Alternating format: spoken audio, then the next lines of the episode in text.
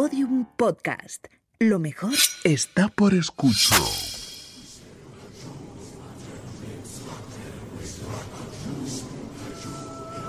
Elena, en el país de los horrores. Con Elena Merino en Podium Podcast. Hola a todos, ¿qué tal están? Bienvenidos mis queridos secuaces.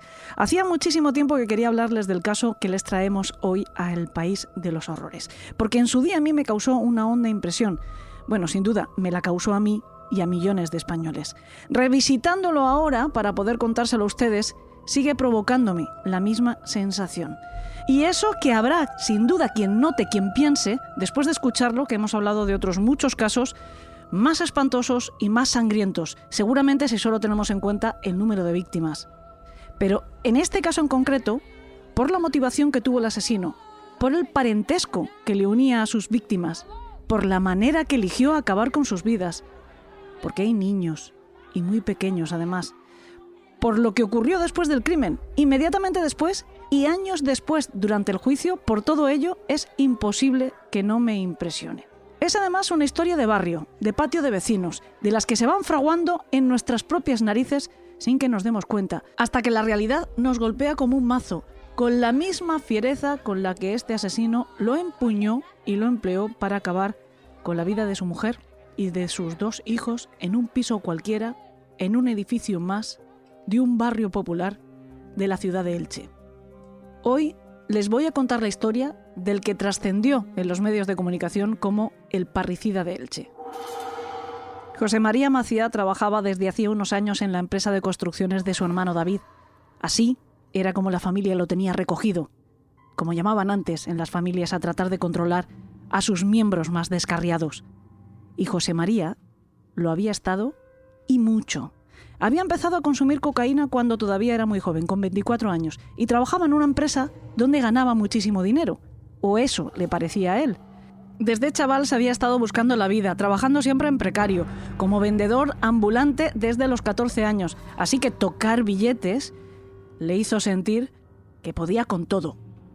Pero no podía, no pudo, por ejemplo, evitar convertirse en un adicto. Primero a la cocaína, después al alcohol y por último también al juego. Sin embargo, José María Macía era un tipo afortunado porque mientras recorría ese camino hacia la autodestrucción, ni en los peores momentos le desahuciaron los suyos. Y menos que nadie, Teresa Asunción Macía, Teresusi, su mujer. La había conocido cuando tenía 15 años en una academia, o sea que llevaban toda la vida juntos. Pero José María, ni ella, ni sus hermanos, que eran muchos, tres chicos y dos chicas, ni sus padres, Teresa y Manuel, ni siquiera su suegra le abandonaron nunca. Nunca dejaron de creer que se curaría, que se redimiría, por muy gorda que fuera la última pifia en la que se hubiera metido. Y de hecho, ese trabajo en la constructora de su hermano fue otro salvamento, el enésimo, para sacarle del lío más grande en el que se había metido hasta entonces. Antes que eso, el gran trabajo que tenía José María, el que le daba a ganar tanto y tanto dinero, era como representante de una marca ferretera catalana. Se casó con Teresusi a los 28 años y al principio se fueron a vivir a casa de la madre de ella. Teresusi se quedó embarazada un par de años después y cuando nació su primer hijo, al que pusieron de nombre el mismo que tenía su padre, José María, le confesó sus adicciones. Ella, lejos de rechazarlo, formó bastión con el resto de la familia y puso todo su empeño en ayudarle a salir de aquello. José María aceptó que tenía un problema, fue sumiso y se motivó. Entró en el programa de desintoxicación y deshabituación de la Unidad de Conductas Adictivas de Elche en 1999.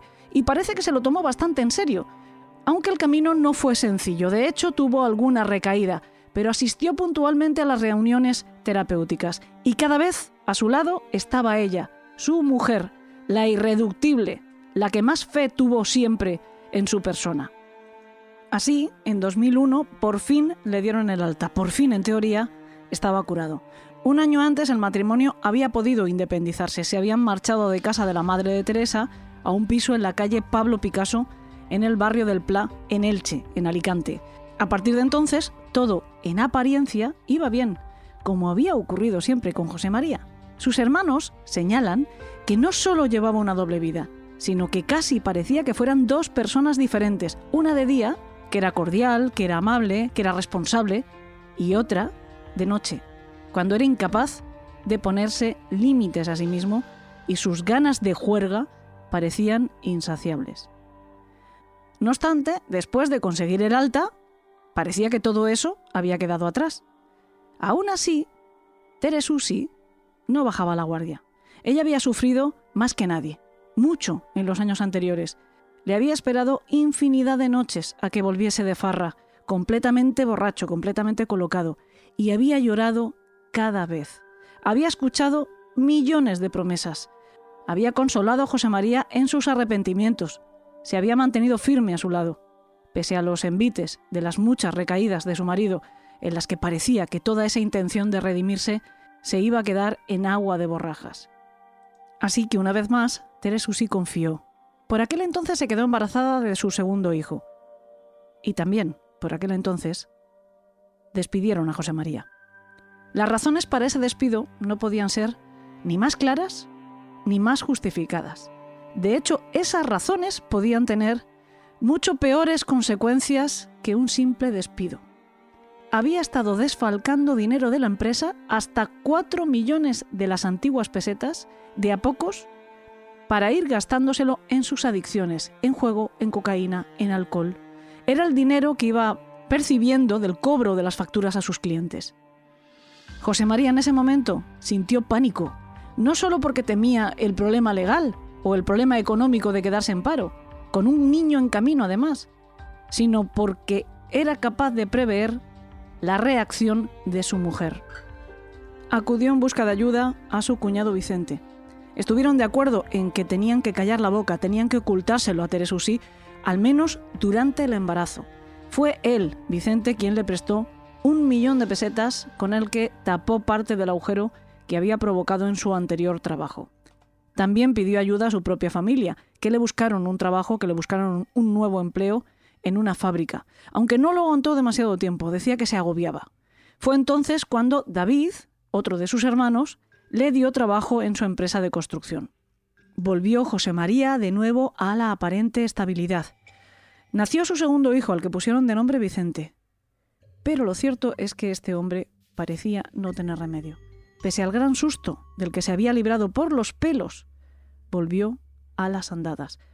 Otra juerga, otra recaída, más dinero de la familia despilfarrado en alcohol, en drogas, en juego. Y en esta ocasión le costó el matrimonio. Teresusi cogió a los niños y se marchó a casa de su madre, aunque la separación no duró demasiado, apenas unos meses.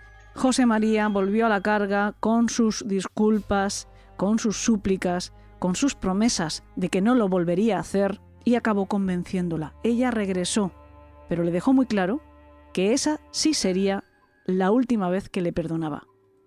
El 13 de abril de 2005 era miércoles. José María estaba trabajando en una obra en un chalet de Muchamel, otra localidad de aquí, de Alicante. Eran las 9 de la noche cuando uno de sus compañeros, un eventual que estaba sustituyendo a otro de la cuadrilla por enfermedad, le tentó para irse de fiesta. Y la verdad es que no le resultó nada difícil convencerle.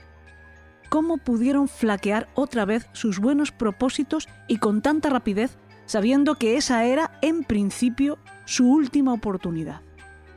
Pues eso no se sabe. Lo que sí se sabe es que llamó a su hermano para mentirle y decirle que allí ya había terminado y que se iba a trabajar a otro tajo que la empresa, en la que había una jornada continua por turnos, tenía en otra localidad.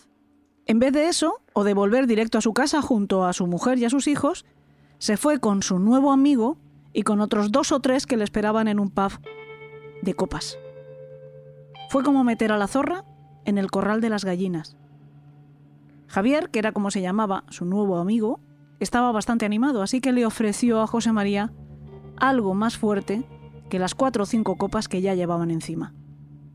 Solo pillaron un gramo y a José María se le acabó el dinero demasiado pronto, así que el grupo se disolvió. Pero la noche prometía dar más de sí, así que Javier y él volvieron a Elche en la furgoneta de la empresa. Fueron directos hasta la casa de José María a por más dinero. Sería alrededor de la una de la madrugada. Aparcaron cerca del portal. José María se bajó del coche, se fue al maletero y extrajo de dentro la maza que utilizaba en su trabajo. Javier se quedó dentro esperando. Mientras, aprovechó para llamar a otro amigo, a Antonio, quien era además su proveedor de cocaína, su camello, para pedirle que se uniera a la juerga y que de paso trajera más munición. José María subió las escaleras y abrió la puerta, evitando hacer ruido. La casa estaba a oscuras y en silencio porque efectivamente, como imaginaba, todos estaban ya dormidos. Estaban en la habitación del matrimonio.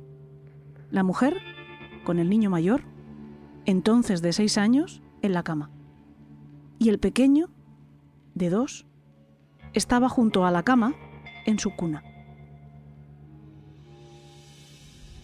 José María encendió la luz del baño para no despertarles.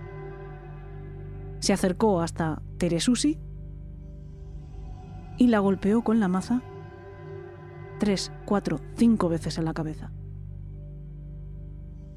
Después hizo lo mismo con su hijo mayor.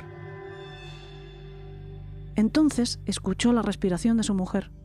Parece que agonizaba, así que la remató. E hizo lo mismo, repitió esos pasos, con el niño mayor, con José María. Por último, acabó con la vida del pequeño, de Vicente, de la misma forma.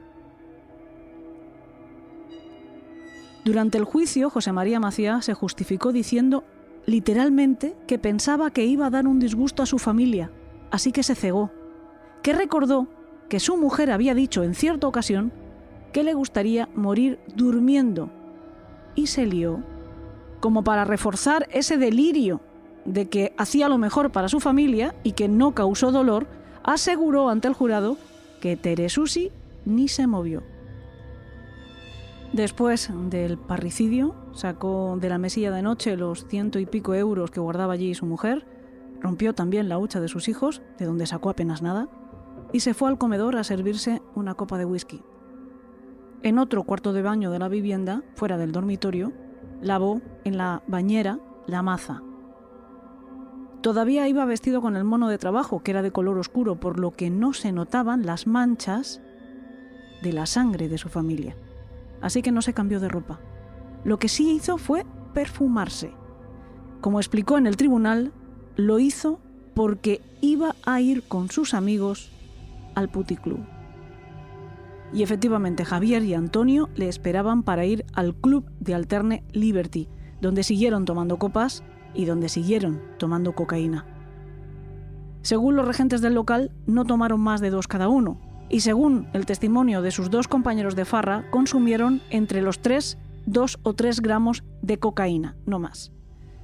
Por alguna razón que nunca se ha llegado a explicar, José María Macía llevaba consigo la maza. De hecho, cuando estaba en el club, algunas de las chicas le preguntaron por qué llevaba eso, y solo dijo que era una herramienta que él usaba en el trabajo. Amanecía ya cuando los tres amigos salieron del club y llegaron hasta el chalet de los padres de José María en Matola, una pedanía de Elche. Decía que tenía que dar de comer a los pájaros que tenía en una jaula del jardín. De pronto, José María sacó de nuevo la maza que llevaba en el pantalón y atacó a uno de sus dos compañeros. Estaba fuera de sí. La situación se tensó tanto que tuvieron que avisar a uno de sus hermanos, a Diego. A regañadientes, Diego consiguió meter a José María en el coche y acompañarle hasta su casa. Iban todo el camino discutiendo, incluso llegando a las manos. Pero una vez en la calle Pablo Picasso, ante las continuas reticencias de José María de meterse en su casa, Diego le arrebató las llaves y entró. Fue él quien descubrió lo que su hermano había hecho con su cuñada y con sus dos sobrinos. Salió espantado a encararse con su hermano, gritando a pleno pulmón, liándose a puñetazos con él, llamándole asesino, pero José María consiguió escapar, consiguió huir del lugar. Fue por pocas horas. En ese estado enajenado, el criminal entró en una farmacia para que le pidieran un taxi.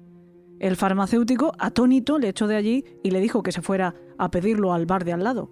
Consiguió que le llevaran hasta Torrellano, una partida municipal que hay a escasos kilómetros de Elche. En algún lugar del camino perdió los zapatos. Luego explicó que se los había quitado porque los había orinado. Allí intentó sacar dinero en un cajero automático, intentó también cortarse el pelo, pero su periplo terminó en una zapatería donde trató de comprarse nuevo calzado. El empleado le entretuvo hasta que llegó la policía. Lo detuvo la local, a eso de las diez y media de la mañana. Después de interrogarle un par de veces, se le puso a disposición judicial.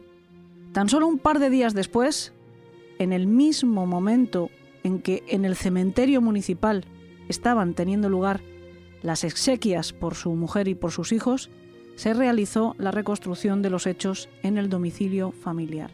Todos los que le trataron en esos momentos le describen como frío, impertérrito y también incapaz de dar una explicación medianamente sensata de lo que había hecho. Solo decía que no les quería hacer sufrir al descubrir que les había vuelto a fallar. Tres años después tuvo lugar el juicio. Reapareció ante los objetivos de las cámaras, pero absolutamente cambiado. No era ya robusto, sino muy flaco, tenía una pobladísima barba, sonreía beatíficamente y hablaba del pecado. Continuamente hablaba del pecado, de la expiación, del diablo, de Dios. Aquel juicio, dijo, no iba con él, porque nada le importaba la justicia de los hombres, solo la de Dios, y él ya le había perdonado. Aseguraba que había roto con su pasado, que aquella noche no era él mismo, sino otra persona bajo la influencia del diablo. Días antes, su abogado, el polémico José María Notrillo Figueroa, el hermano del que fuera ministro de Defensa de José María Aznar, había ido creando el ambiente y solo estaba calentando. Dijo, por ejemplo, que su defendido debía de quedar impune, pero que en el caso de que no lo consiguieran, si era condenado, había expresado su deseo de ordenarse sacerdote y cumplir la condena en el monasterio de Silos. También dijo que José María era un hombre nuevo, con muchísimas ganas de seguir viviendo, y que en el caso de que le condenasen, él mismo iba a recurrir a la cofradía del Cristo del Perdón para que fuera puesto en libertad a través de ella. A él, a José María Notrillo, al abogado, iba dirigida la carta que el acusado remitió desde la cárcel al juzgado de instrucción número 3 de Elche, de la que solo se hicieron públicos algunos fragmentos que nosotros hemos reunido en el siguiente audio. Para nada era consciente de mis actos, ni como dicen las malas lenguas, lo tenía premeditado. Pido a la sociedad que le tenga piedad porque yo soy la víctima peor parada de esta tragedia sin sentido. No me voy a quitar la vida, porque el cuerpo humano es el templo donde habita nuestro Señor, por lo que las personas están llamadas a crear vida y no a quitarla.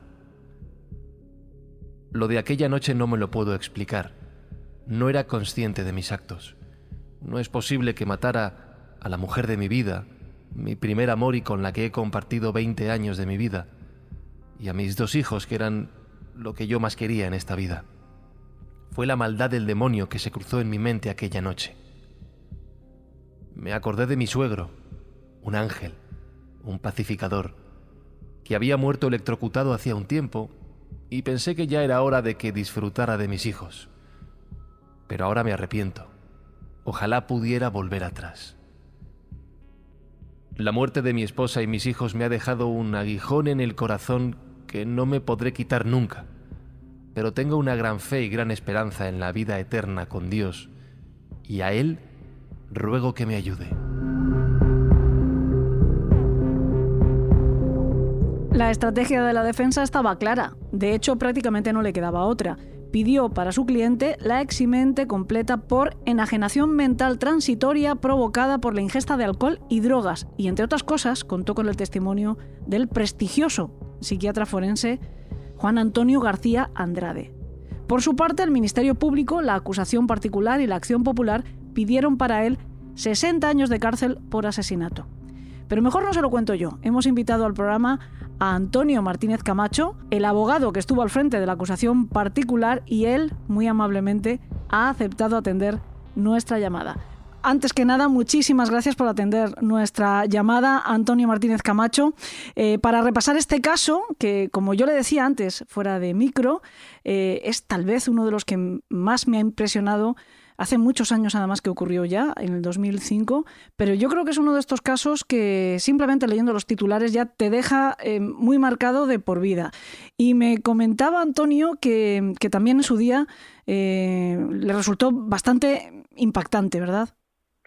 Sí, efectivamente. Yo que, como le decía también, pues sí que he estado curtido en mil batallas y cosas importantes de los primeros asuntos que yo llevé allá por, por el año 84 fue precisamente un, un homicidio. A partir de, de, de eso he llevado muchos tipos de cosas y, y, y muy, muy especialmente sangrantes.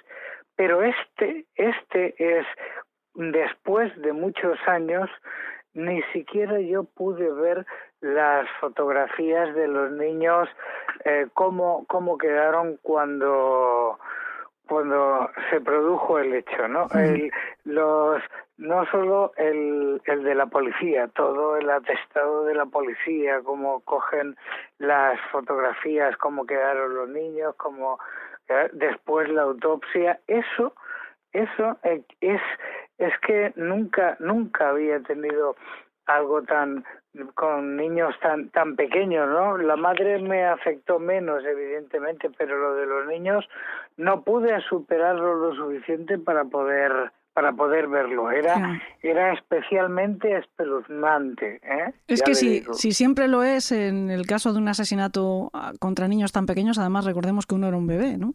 Sí, eh, dos años. Claro, el método que empleó su propio padre, que mm. además tampoco podemos separar la idea de que es el padre, la, figura de protección quien hace esa barbaridad, la forma que elige para, bueno, pues para cometer este triple asesinato, este parricidio, es, de una brutalidad que afortunadamente pocos casos más se han visto así. Es verdad que tal vez por eso se convierte en algo muy mediático, porque parece que al final los periodistas, y en esto en, en tono el mea culpa, si podemos buscar eso, una culpa en algo así. Los periodistas siempre parece que estamos buscando un poco eh, la singularidad, sobre todo a lo mejor la encontramos en la brutalidad, ¿no? Pero bueno, pues eso, es muy impactante este caso.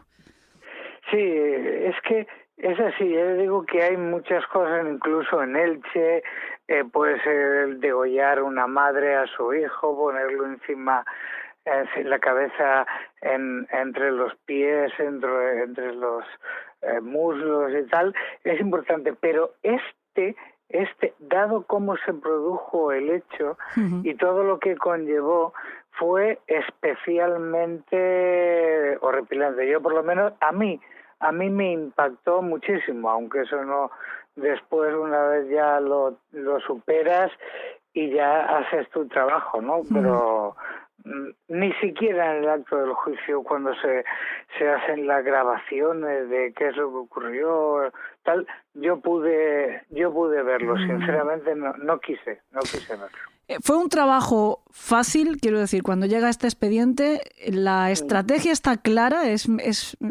relativamente sencillo actuar como, como acusación. ¿O fue? Sí, eh, ¿Fue? Sí, sí, es, es relativamente sencillo, le digo, eh, no es nada agradable. No, agradable por supuesto que no. Pero sí Sencillo técnicamente, se entiende, no sencillo como persona. Porque... No, claro, porque, que sí, sí, porque, bueno, él quiso, en principio, parece que, que estaba todo claro. Parece que tenía una, una actuación tendente a reconocer los hechos, eh, los informes médicos, todo estaba previsto. Eh, cuando digo previsto es que estaba enfocado, estaba hecho a que efectivamente había reconocido los hechos, había reconocido eh, cómo se produjo, incluso cuál era el no solo el modus operandi, sino la, la finalidad y, y, lo que siempre nos preguntamos cuando hay algo de esto por qué se ha hecho. Y estaba todo, parecía muy claro, hasta que viene una nueva porque tenía un, una defensa inicialmente, creo recordar que había sido designada de oficio, y después entonces cambia de dirección letrada y entonces pretende realizar un giro a toda a toda su actividad defensiva lógica por otra parte ¿eh? pero realmente no tuvo ninguna posibilidad de, de que fraguara esa línea defensiva respecto a que él había consumido drogas, cocaína, que había consumido whiskies y más whiskies y que por eso lo hizo y tal, porque después se vio perfectamente, perfectamente, eh, ni siquiera su hermano que que tuvo un altercado con él y, y estuvo a punto de, de, posiblemente ser una víctima de algo más, pues ni siquiera su hermano eh, le sirvió de, de coartada para nada.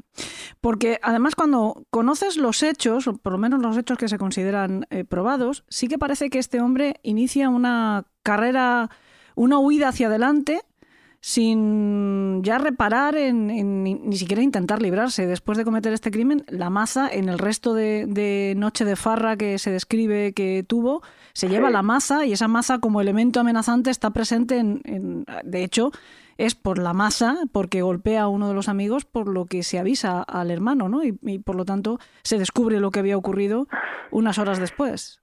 Sí, vamos a ver, el tema, el tema de la maza es que dice que él lo llevaba en el, en el pantalón y, iba con la maza por aquí y por allá, pero la maza incluso eh, se la cuando estuvo en el en el club en Liberty eh, es un es un, un club de, de señoritas de alterne pues allí los, los que estaban al cuidado de ellos, de la seguridad, le quitaron la maza y, pasa que él dijo, no, es, esto es porque me he estado en la empresa y, y me la he traído aquí. Pero él, cuando estaba perfectamente, perfectamente, es cuando realiza los hechos, sube, hace eh, la, la, muerte de las dos produce la muerte de los dos hijos y de su mujer y entonces empieza la farra. Eh, es, es entonces. ¿eh? Ah, es a partir de ahí.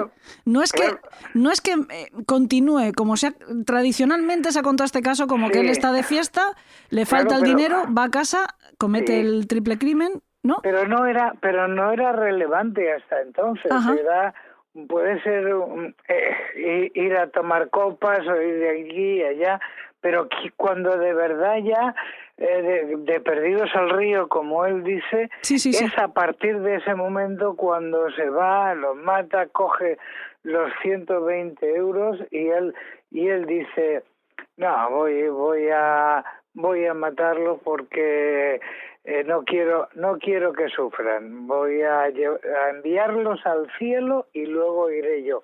Lo que pasa es como todos estos así cobardes nunca nunca resulta que hacen lo que debían de hacer primero ¿no? claro que es invertir las cosas exactamente. Entonces es a partir de ahí cuando entonces con esos 120 euros cuando ya habían tomado eh, cocaína pero tampoco toman tanta ni cocaína ni whiskies como para para haber perdido el norte, haber perdido la cabeza, porque eh, él lleva perfectamente y en todo momento está organizando su vida. Lo que pasa es que incluso ya cuando se descubre por parte de su hermano que baja diciendo asesino, asesino, que él se va, entonces totalmente planificado se va a Torrellano eh, trata de, de comprar unos zapatos, comprar unos pantalones, comprar un, un jersey. Es decir, él está huyendo, pero está huyendo para, para adelante. Mientras que no lo cogiesen, él iba a seguir por ahí con su masa en el eh, y limpia, ¿eh? porque otra de las cosas además que hace es que después de producirse los hechos, la limpia perfectamente en la bañera de, un cuarto de baño. ¿Todavía en la vivienda antes de irse? Sí, sí, sí, claro. claro por eso, eh, si no si no estaría toda sangrando y mm. todo eso, me figuro, ¿no? Pero, sin embargo, él la limpió perfectamente y se, y se la guardó en, en el pantalón. Aunque en un principio él sí que pretendiera o mm, parece que iba a aceptar los hechos, como nos ha indicado hace un momento, eh, es verdad que cambia después y hay un momento en el que incluso eh, llega a culpar mm, como a una especie de entidad, no sé si esto es cierto, yo lo he leído en periódico, em, como una entidad, no sé si al demonio, de haber perdido el control, como que yo no lo he hecho, sino que lo ha hecho el demonio a través de mí. Esto eh, bueno, llegó a decirlo. Eso, eso fue, lo que pasa es que eso fue ese, ese tipo de, de cosas que lo que comentábamos antes, con que no es muy muy interesante ni, ni muy lógico lo que dice cuando eh, ya se reconoce que ha cometido los hechos, ¿no? Y entonces lo que trata que es trata de culpar a cualquiera y aquí viene a decir no no es yo una una serpiente por ejemplo a su amigo eh, con el que había estado Javi, Javiera de farra con él pues eh, le tira la la masa a la cabeza y por poco no le da bien, únicamente lo, le dio un poco eh, que luego tuvo que curarlo, llevarlo para el hospital y esto, y le echaba la culpa allí en ese momento no que llevaba una eh, serpiente y que tenía una serpiente en en el en el cuello rodeándolo y tal y que le, lo iba a atacar y por eso y por eso le tiró.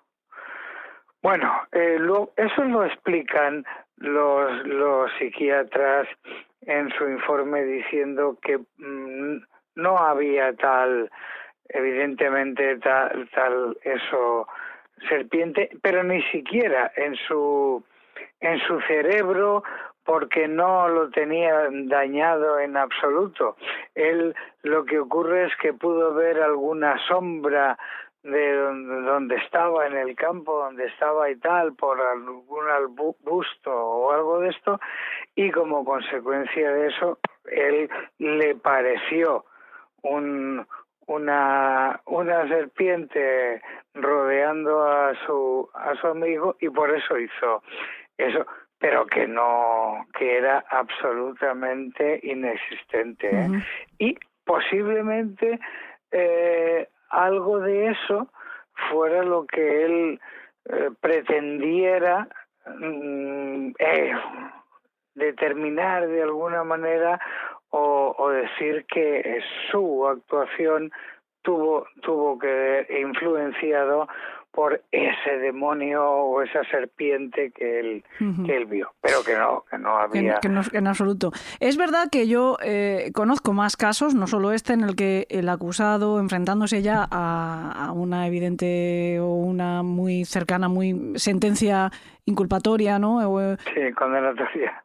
Eh, llegan a, culpar, pues eso, a entidades, tal. Yo no sé si esto puede servirles o pretenden ellos, no lo sé, no sé si se han encontrado eh, a lo largo de su carrera con más casos similares, pero mm. siempre he tenido la sensación de que posiblemente lo que quieren es como mostrar una eh, falta de cordura, ¿no? o bien transitoria o bien de alguna clase para, pues quizá, o, que tengan una pena menor o, que la puedan cumplir en un centro hospitalario, no lo sé, no lo sé. No, eso, eso suele ocurrir. Quiere decir, todo, todo aquello, las, las psicosis y, y diciendo que, bueno, que es un ente el que va conmigo, es un ente el que me dice que haga esto, es un, es un sin saber quién, no, hay alguien que está que está conmigo, hay alguien que me dice en la cabeza, haz esto, haz lo otro, que tenía que hacerlo. Eso es muy habitual, yo lo he tenido en muchos casos, pero normalmente es fácil descubrirlos. Es muy fácil descubrirlos y entonces eh, los, los propios peritos se dan cuenta de que está fabulando, que no es cierto, porque ese tipo de cosas tiene que hacerse eh, con un fondo patológico muy importante. Si no se tiene ese fondo patológico, resulta que está fabulando. ¿Para qué? Para conseguir eso de la una excusa absolutoria eh, de la responsabilidad eh, por la exención de la responsabilidad eh, por pérdida de facultades intelectivas y volitivas o bien eh, si no es una eximente eh, sí una atenuante, ¿no? Que rebaje la pena y el trastorno mental transitorio que en un momento determinado pudo producir ese hecho, no, pero eso es fácil fácil descubrir la la fabulación. Lo que pasa es que también nos encontramos muchos casos eh, en, el que estos peritos, si, depende de dónde vengan, peritos de una intachable reputación, eh, digámoslo, pero de repente depende de para quién, dicho vulgarmente, y espero que me entienda, Antonio, que no lo digo con, maldad, pero bueno, con cierta picardía es probable, que depende para quién trabajen, ¿no? Porque tienen al mismo paciente han peritado a la misma persona y sin embargo tenemos diagnósticos o, peritajes o resultados, conclusiones completamente opuestas. No sé si ocurre también en el caso de Maciá. No, en el caso, de Maciá eh, fue García Andrade el que em, cogió su caso para, desde el punto de vista de la defensa, realizar un análisis de la situación, de qué es lo que tenía y tal, pero que las, eh, los resultados fueron concluyentes no para él, ¿eh? no para él. Eh, todos los informes del resto de, de peritos es eh, que estaba perfectamente y que, bueno, voy a decir, las, las consideraciones médico-forenses de los peritos eh, nombrados por el juzgado de instrucción, dice, del estudio de los informes médicos sobrantes en el expediente, se deduce claramente que el informado no ha padecido ningún tipo de enfermedad mental antes ni después de los hechos y no tenemos ningún elemento objetivo para entender que durante la comisión de los mismos el informado tenía alteradas sus facultades intelectivas ni volitivas. No requirió en ningún momento tratamiento psiquiátrico, ni antes ni después de los hechos. Sí necesitó tratamiento deshabituador del consumo de drogas entre los años 1999 y 2001, que superó perfectamente. ¿eh? Entonces, quiero decir, cuando llega a la vista de las declaraciones del imputado, de los testigos, del atestado policial, de los informes médicos, de la ausencia de patología mental en el informado antes y después de los hechos y de todo lo reflejado en el informe judicial, no apreciamos en el informe patología mental ni influencia del consumo de alcohol y con esto acabo y drogas en la forma de conducirse durante la comisión de los hechos ni en el inmediato anterior ni posterior, no apreciando afectación de las bases biológicas de la imputabilidad, inteligencia y voluntad que más, más evidente, yo creo que es bastante difícil conseguir un, un categórico informe como que estaba perfectamente claro. Luego llega García Andrade y, y con todos mis respetos, ¿eh? ¿eh? la rueda de molino, pero claro, hay veces que no, que no comulgamos. Claro. Y eso es lo que pasó aquí. ¿eh? Gar- García Andrade que dijo que sí que padecía algún tipo de psicosis. Sí, sí, sí, sí. Mm. Eh, no sé si lo tengo por aquí, pero García Andrade defendía, eh, es que estaba en una, en un periodo así muy, muy, muy problemático. ¿eh?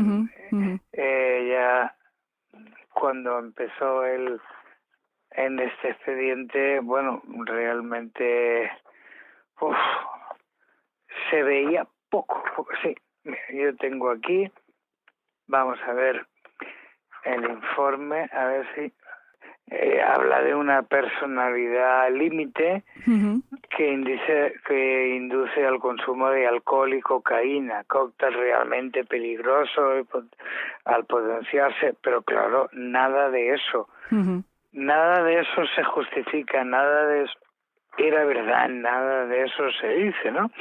Él en sus consideraciones psiquiátrico-forenses dice, dentro del gran grupo de los trastornos de la personalidad, y empieza a hablar de trastornos límites de personalidad. ¿eh? y entonces neurosis y psicosis, o la clasificación de Korsneider, ¿eh? como psicópatas en estado de ánimo lábil y luego en situaciones estresantes.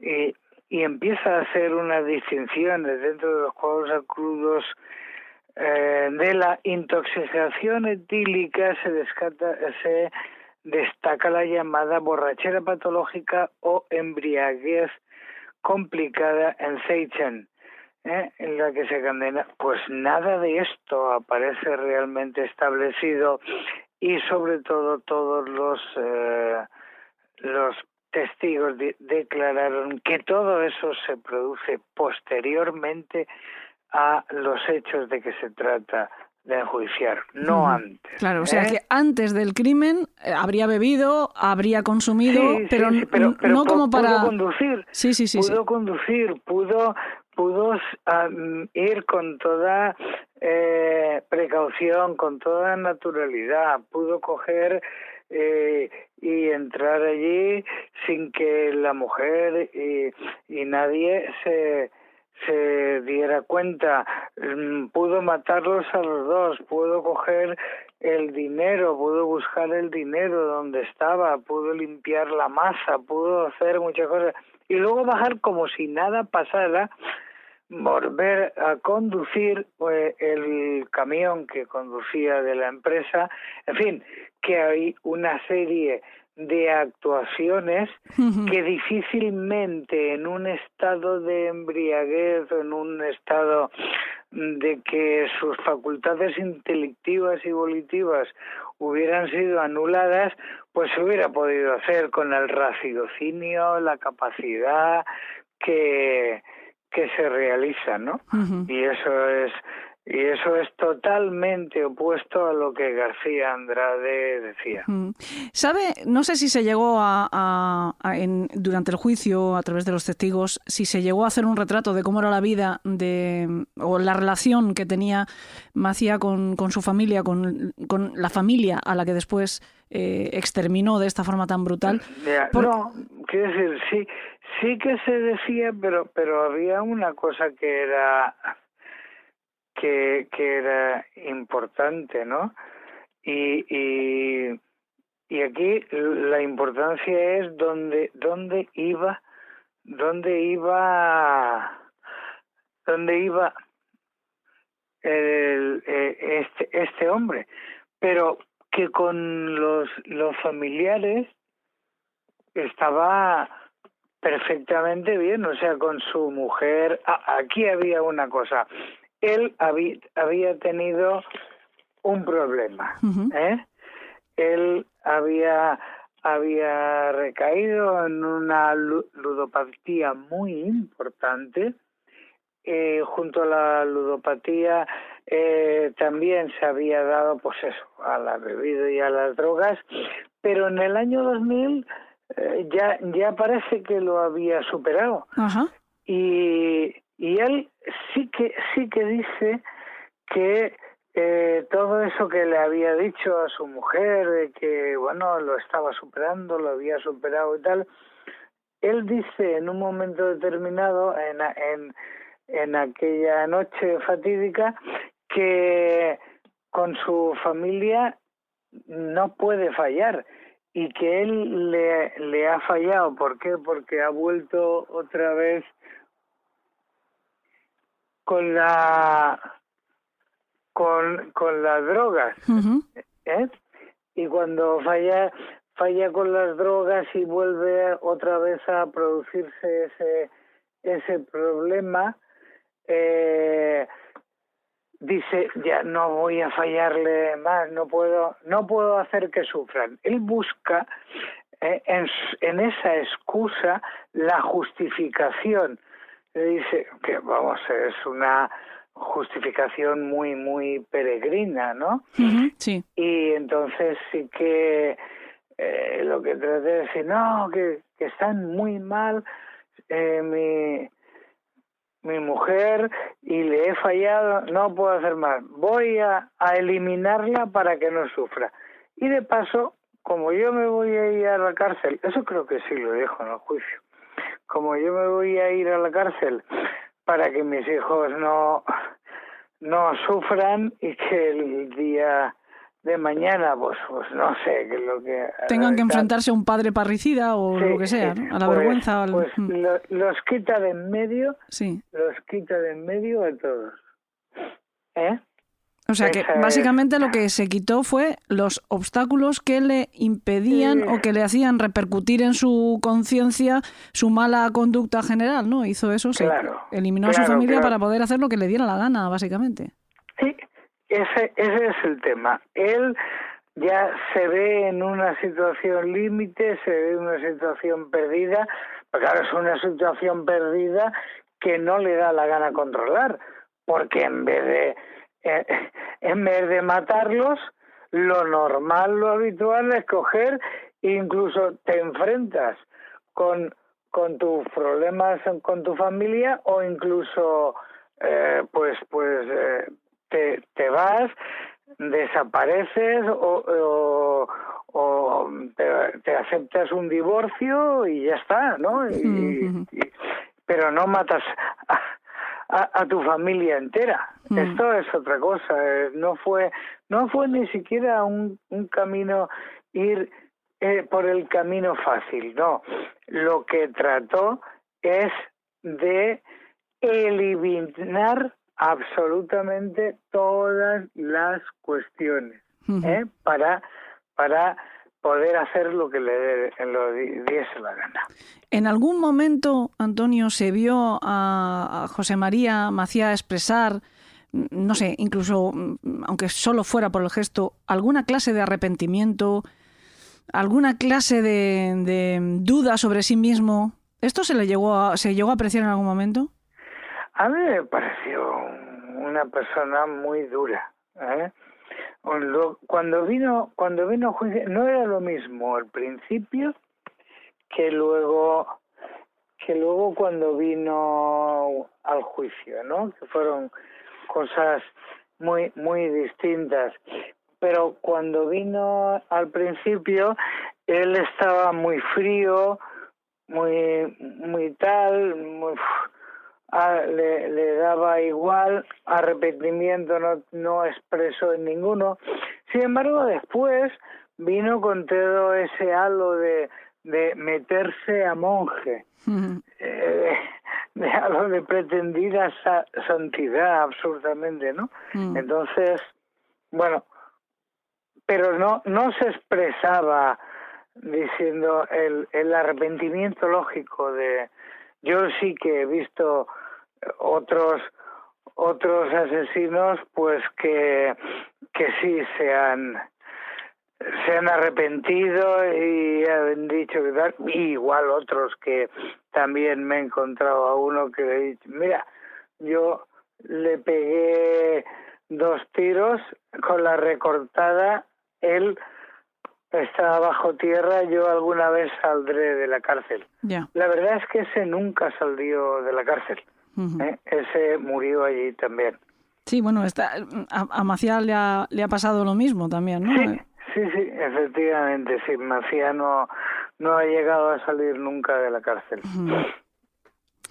Al, al, final es verdad que ese cambio se produce incluso físicamente. Hay imágenes de cuando él fue arrestado, de cuando comete el crimen y cuando empieza ese juicio que aparece mucho más delgado, con esta barba. No sé si he leído también que llegó en, la, en, en, en esa preventiva en la cárcel, en espera de juicio, llegó a contactar con, con algún religioso.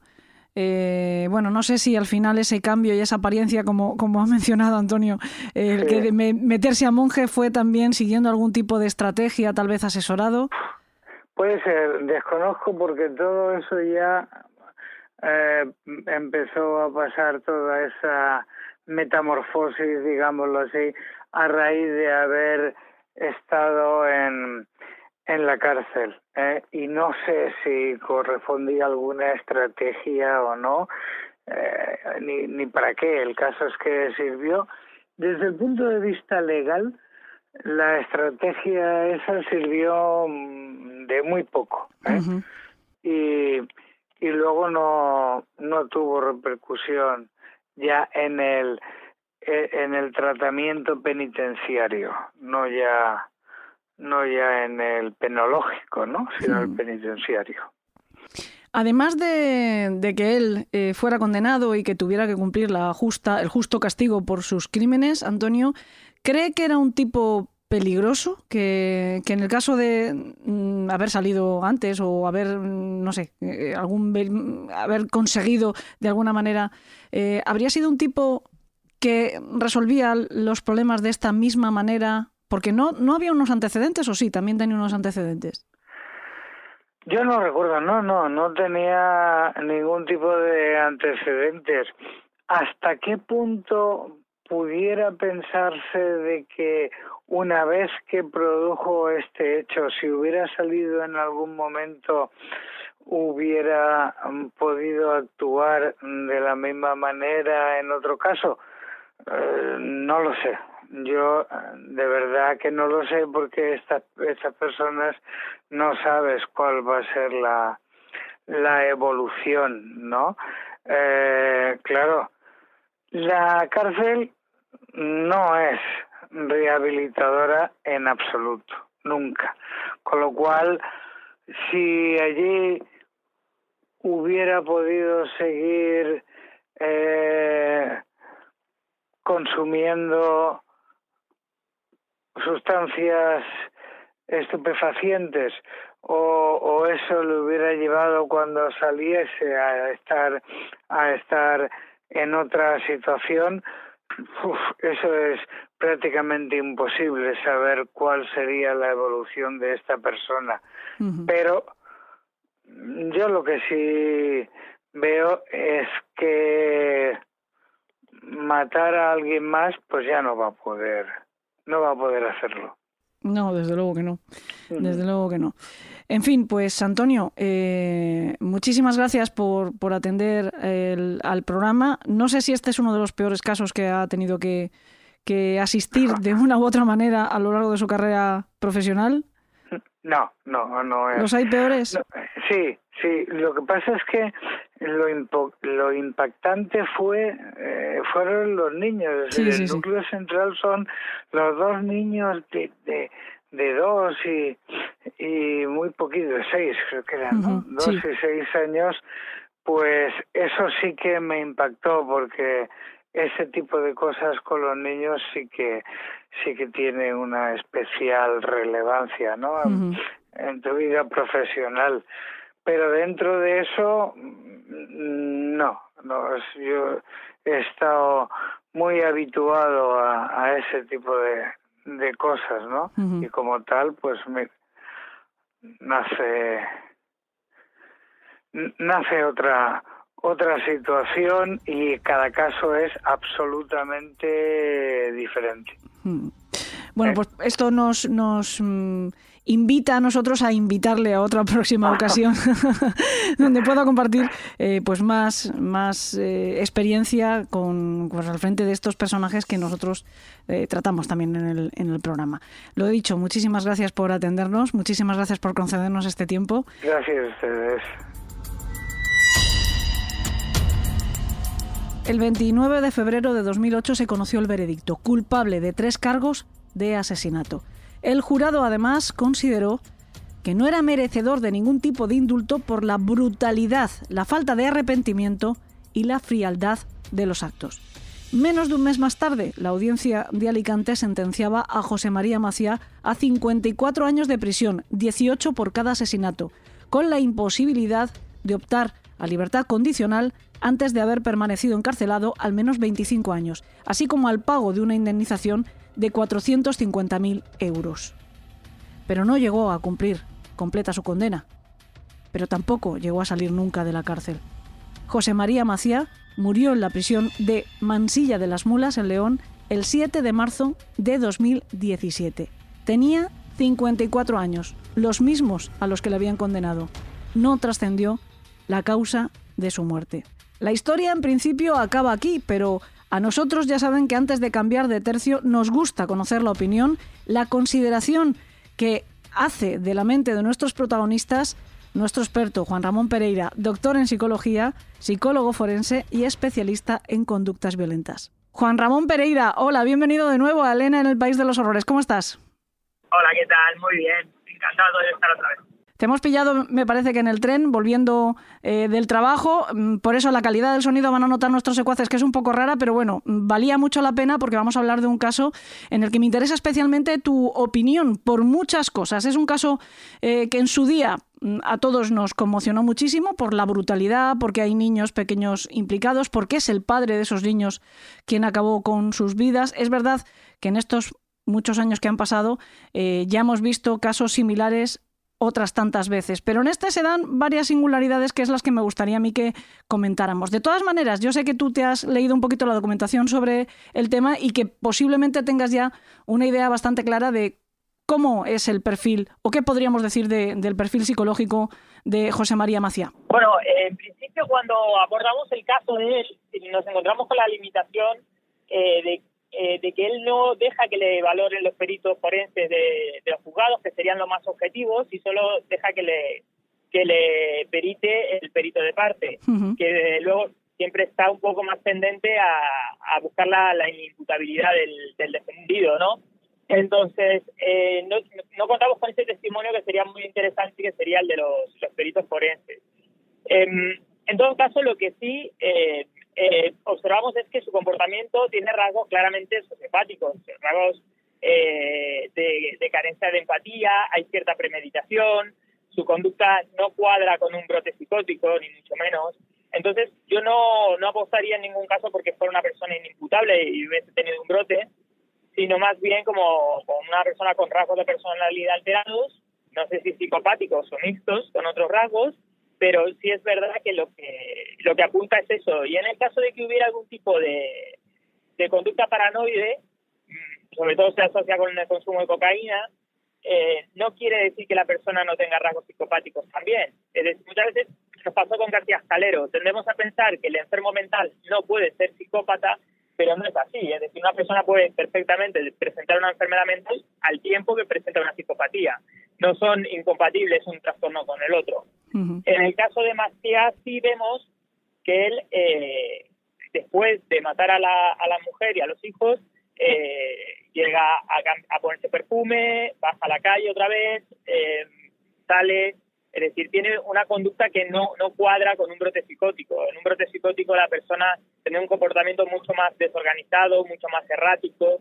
El, el crimen sí es desorganizado, pero no veo lo, los, los, ítems que debería haber en un caso de, una psicosis. De hecho, él eh, creo recordar que pasó por el psiquiátrico penitenciario de Foncalén, pero luego no, no, se quedó allí, con lo cual la exploración que eso quiere eso suele indicar que la exploración que haría la, el equipo de profesionales del psiquiátrico sería tendente a descartar enfermedad mental y, clasificarlo como un preso común. Mm.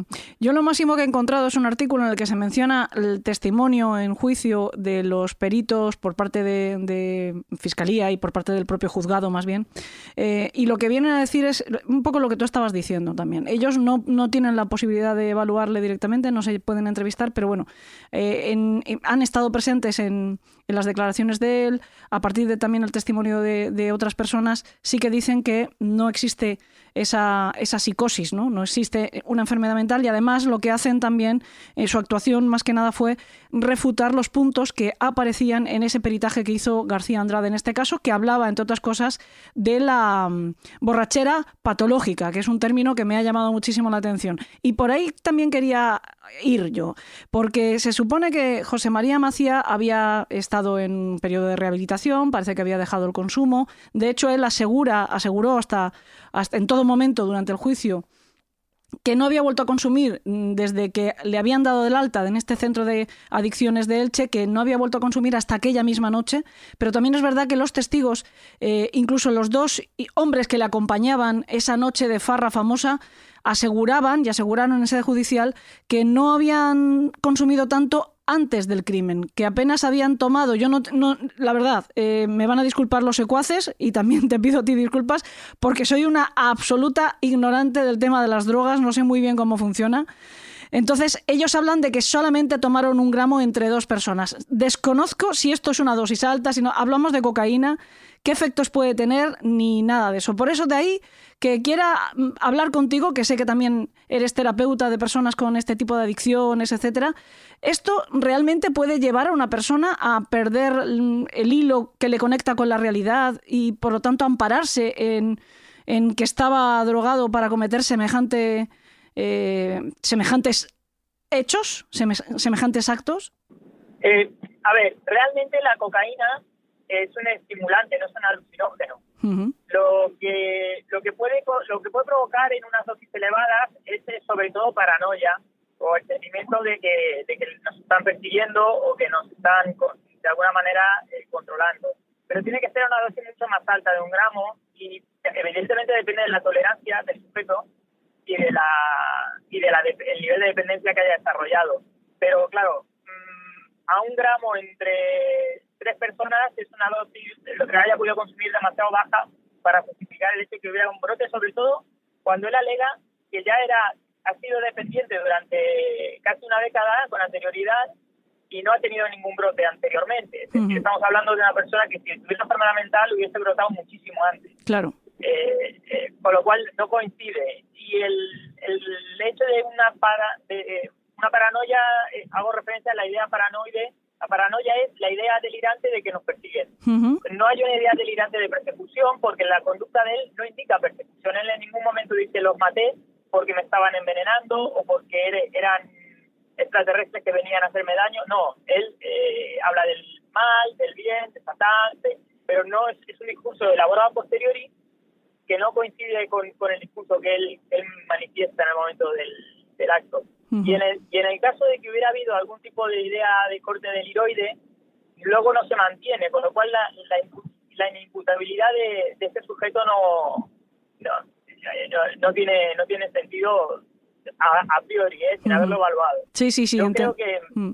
que es más un perfil psicopático en el cual ha habido un consumo de sustancias, eh, una conducta evidentemente alterada por el consumo y el, asesinato es la manera más eh, elemental de, resolver un problema. En este caso, mato a mis hijos, mato a mi mujer y resuelvo el problema que es tener que dar una serie de explicaciones sobre mi recaída, ¿no? Hay varias eh, explicaciones que él da. Él se mantiene firme siempre en el hecho de que los mata, con, esto que hemos escuchado tantas veces, por compasión, ¿no? Que él lo que no quiere es que su mujer tenga que volver a ver que ha recaído en las drogas con tanto que ha peleado ella por ayudarle a que las deje y por eso lo mata. Y que mata a sus hijos para que no sufran teniendo un padre asesino, ¿no? Esta es, la, esta es una de las explicaciones que él da. Eh, ¿Te parece que esta explicación realmente es algo que le convenza o se ha quitado un problema de encima, se ha quitado el obstáculo que le separaba de esa vida que parece ser que, que le llamaba tanto, ¿no? Que tiraba de él tanto. Yo creo que realmente es una explicación, la explicación que él da de mato a mis hijos para que no sufran, eh, eh, me recuerda a Kemper cuando dice que mata a su abuelo para que no sufra al ver que ha matado a su, a su abuela. Es decir, es una, si, nos fijamos, es una, una explicación frívola, una explicación superficial eh, y una resolución simple de, un problema complejo. Y todos esos son, son ítems típicos de la psicopatía, no de la, la enfermedad mental. ¿no? Entonces, realmente, eh, evidentemente yo creo que fue así. Es decir, él mata a la, a, la mujer pues, y, a, los, a, la mujer para no dar explicaciones sobre su consumo y a los hijos eh, porque le iban a molestar en ese en, en, ese, en ese no no porque iban a sufrir eso es una explicación que él pone sobre la mesa pero no tanto es eso como que le van a molestar eh, de cara a luego explicar él a sus hijos que ha sido un asesino de su de su madre. Entonces lo, lo que lo que lleva a cabo es claramente una conducta con rasgos psicopáticos que luego pues eh, exacerba de alguna manera o sobredimensiona su conducta errática y, y su discurso para, para intentar que se le condene como un imputable. ¿no? ¿Crees que esta, e, esto también, esa, mm, eh, no sé cómo llamarlo, eh, esa transformación mística que él sufre, porque vemos un José María Macía en el momento de la detención, de la reconstrucción, de la instrucción de la causa, Tres años después comparece ya por fin para, para, su juicio y aparece con esa transformación que hemos comentado antes de, de aspecto mm, casi monacal, se ha dejado la barba larga y de hecho su discurso gira una y otra vez en torno a, a Dios, al diablo, incluso su polémico abogado llega a pedir que le permitan, en el caso de ser condenado, cumplir su condena en silos, como monje, ¿no? Esto es algo que es verdaderamente, verdaderamente chocante y yo creo que es un poco, eh, bueno, pues mm, en aquellos años asistíamos de vez en cuando a ciertas actuaciones por parte de los abogados eh, pues como, todo, ¿no? Que, que, tratan de convertir un poco en circo las causas y esto me parece un poco número de circo, ¿no? esa petición tan, tan extraña. Pero es verdad que él viene hablando de no era yo exactamente, sino que estaba bajo la influencia del maligno, pero Dios me ha perdonado, este juicio a mí ya no me importa porque mm, la justicia de los hombres es algo que me trae sin cuidado, la que me preocupa es la justicia de Dios y Dios me ha perdonado. ¿Crees que esta transformación, también esta metamorfosis, transmutación, no sé cómo llamarlo, eh, va a quiere, busca como estrategia eh, también el aparecer como un loco o simplemente es que ha hecho ese ejercicio para perdonarse a sí mismo y asumir lo que le venga por delante a partir de entonces? Yo, yo creo, si tuviera que apostar, apostaría que es una actuación, es decir, es todo un discurso elaborado por él eh, en el que intenta enmarcarse dentro de un delirio místico, pero no, no cuadra en ningún caso con un sujeto que haya tenido una, una enfermedad mental real, porque en primer lugar, las enfermedades mentales de tipo esquizofrenia paranoide aparecen mucho antes eh, en la edad del sujeto, aparecen en torno a los 20, 20 20 y pico, 20 y pocos años.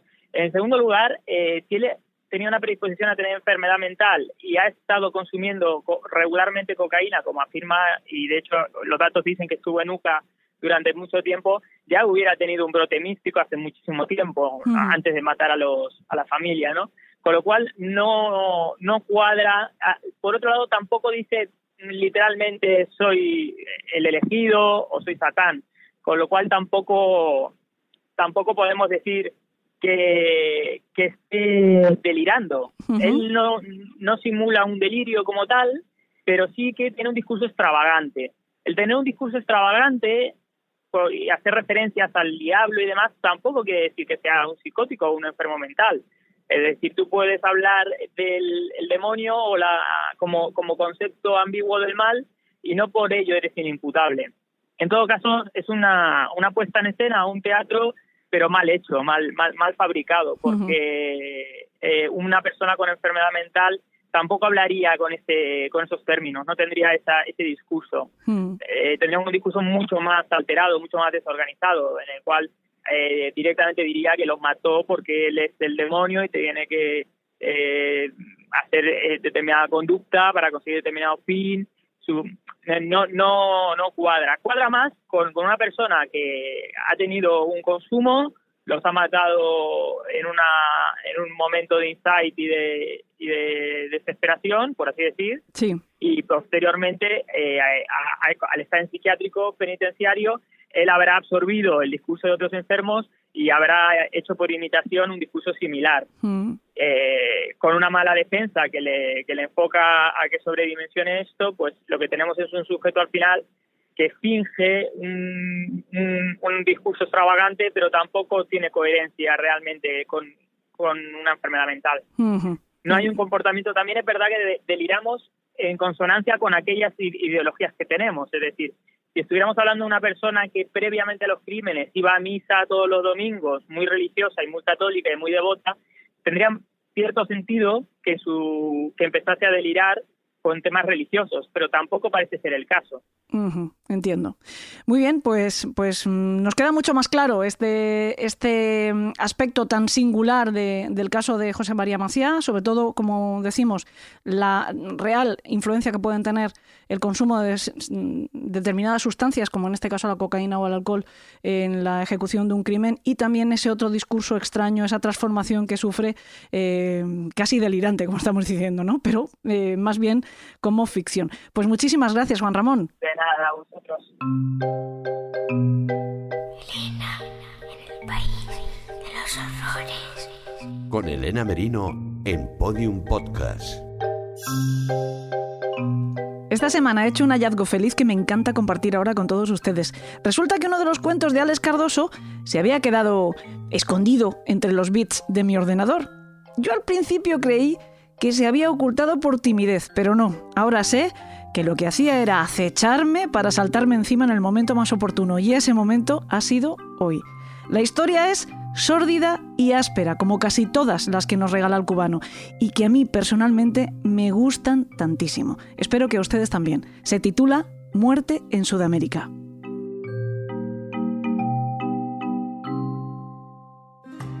El viejo Jacinto dejó caer la puerta tras de sí al entrar. Por la ventana del salón se coló una oportunista corriente de aire y también el gruñir de algún animal mezclado con los resoplidos de otro. Comprendió que alguna pelea estaba a punto de comenzar entre dos bichos, así que apagó las luces y anduvo en dirección del jaleo hasta detenerse en el alféizar. Debajo de su primer piso, el floreciente y efímero basurero que desbordaba los contenedores cada fin de semana ofrecía sus tripas y mal olor a los vecinos. Un habitual perro viejo, que merodeaba por allí, se hallaba firme sobre sus peludas y cortas patas. Tenía debajo de su negra cabeza un papel de periódico abierto con restos de pescado y algunos huesos de pollo. Frente a él, tensando un arco con el lomo, un gato enflaquecido y otrora blanco mostraba el cuerpo lleno de pelos erizados como púas. Se midieron las ganas con vista feroz unos segundos hasta que el perro tomó la iniciativa, comenzando un rápido intercambio de mordiscos y zarpazos, esparciendo los desperdicios con los quiebros de sus cuerpos. Misifú salió de entre los desgastados colmillos del can en cuanto se aseguró que éste no iba a arriar bandera. Saltó al contenedor, manteniendo una actitud agresiva, aunque sin ánimos de bajar a discutir las obras. El chucho miró la silueta del viejo moverse en la ventana, controló por última vez al menino y, confiado tras su victoria, empezó a masticar su desperdigada cena. El viejo sonrió. Ese perro le recordaba los años en los que él mismo, solo con ayuda de un par de matones, era capaz de despojar a un montón de incautos de dinero, casas y joyas, gracias a su labor de usurero, oficio del que obtenía más ingresos que de su trabajo como guarda de campo. Viendo al animal comer en soledad, halló otra similitud entre ambos que le hizo poner gesto serio. El aislamiento de cada uno era idéntico. Los dos padecían un desamparo nada bueno en aquel barrio. A una edad avanzada, aquella situación pasaba factura emocional al hombre mayor y al vetusto cánido, uno y otro sin una familia acogedora a esas alturas de la vida, sin amigos, más bien algunos enemigos por ahí, aún. La noche caminaba a paso rápido y las luces del alumbrado público le permitieron ver al sabueso despachar el final de su banquete. Notó que era bastante canijo, como él. Y se preguntaba por la vida de aquel animal sin raza definida, con una existencia como la suya, con seguridad, llena de muchas derrotas y algunas victorias, de noches en vela y otras de escaso sueño placentero, de bastantes perras y ningún amor, de más amenazas que palabras amables, de innumerables mordidas y soñadas caricias. Atrincherado entre recuerdos y cavilaciones, el hombre no vio la sombra mala, veloz y decidida, que traspasó las desfallecidas luces amarillas de las farolas hacia los contenedores. Cuando comenzó a entender qué pasaba, la muerte ya tenía clavados sus grandes colmillos en el perro del basurero, que no la percibió a tiempo, quizá por tener el viento en contra, quizá por ser demasiado mayor, quizá por ambas cosas. Lo primero que salió de la masa oscura que se retorcía fue un alarido de dolor. Luego el crujir de unos huesos junto a un rugido que no pudo acallar el gemido final. Y por uno de los lados de aquella mezcla de pelos y dientes se estiraron las cortas patas del perrillo viejo con las sacudidas de una agonía marcada por la sorpresa y el dolor. Indignado, el viejo aguzó la vista la masa compacta debajo de la luz se dividió en dos perros, uno sucio, grande, macizo, de presa, que algún desalmado había abandonado en la calle, y el otro, pequeño, enclenque, inmóvil, con la mirada fija en el vertedero. El hombre cogió una botella de ron a la que le quedaba un cuarto del líquido y se la arrojó al pitbull dándole en el lomo. El predador salió huyendo, y el viejo volvió a mirar al chucho ya cadáver. Le gritó.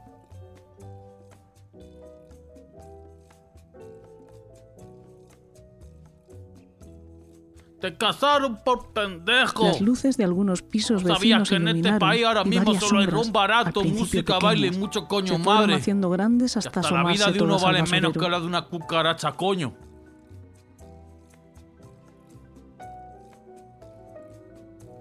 Como al compás de una orden, se cerraron todas las ventanas a la vez. ¿Qué coño están Nadie ustedes mirando respondió. cuerda de Nadie se atrevió con Que aquel me cago en la madre de todos ustedes. Montón de huevones. Después de barrer con el odio de su mirada las ventanas cerradas de sus vecinos, observó al perro y decidió bajar a enterrar con la mayor dignidad al pequeño guerrero. Se le antojó que aquel pobre bicho merecía yacer en algún agujero, en paz, lejos de las ratas, del pitbull y del gato hediondo que ya observaba su cadáver sentado en la cima de la montaña de desperdicios. Jacinto se dio la vuelta en dirección a la puerta de entrada. Iba a encender la luz a la vez que pensaba en la pelea, en la vida y en la muerte del desgraciado luchador. Y no se percató de aquella otra sombra que le vino por detrás sin el menor ruido. Un brazo musculoso le rodeó el cuello, entre tanto la hoja de un puñal penetró con pericia primero en uno de sus riñones y sin pérdida de tiempo buscó y encontró el hígado. Una voz ronca le hablaba mientras Jacinto la oía cada vez más lejos.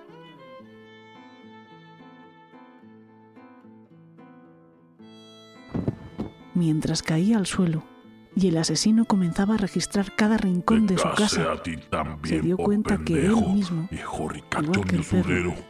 No vio venir la mancha asesina, quizá por el viento en contra, tal vez por los años, a lo mejor por ambas cosas.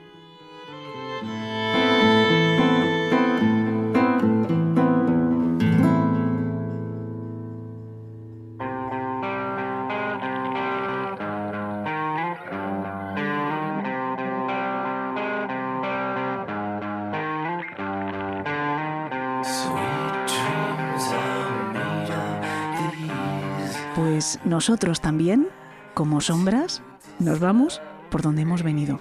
Y esperamos que no se den ni cuenta hasta que volvamos a encontrarnos la semana que viene. Que se pase como un suspiro. Eso sí, ya saben que la próxima semana el contenido es para mecenas y que lo encontrarán en nuestro canal de ebooks. Les ofreceremos la segunda parte del primer episodio de la nueva serie que hemos estrenado en la que vamos a juzgar, entre comillas, algunos de los true crime que podemos encontrar en todas las plataformas de televisión. Vamos a ver si nos cuentan toda la verdad y nada más que la verdad del caso que traten. hemos empezado poniendo frente al flexo la serie documental Jeffrey Epstein asquerosamente rico. Ya saben que la primera parte de ese primer episodio lo tienen disponible desde la semana pasada y que la próxima semana les ofreceremos la segunda parte y última de ese primer episodio. Ya sé que es un lío, pero bueno, que hablando de ese documental acabamos la semana que viene, pero hablando de True Crime apenas acabamos de empezar. Como siempre, quiero darles las gracias por dejarnos contarles el horror de la vida misma.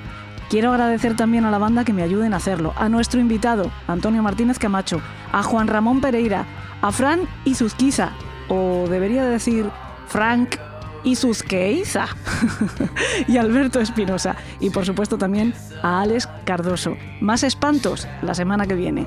Hasta entonces que tengan dulces sueños.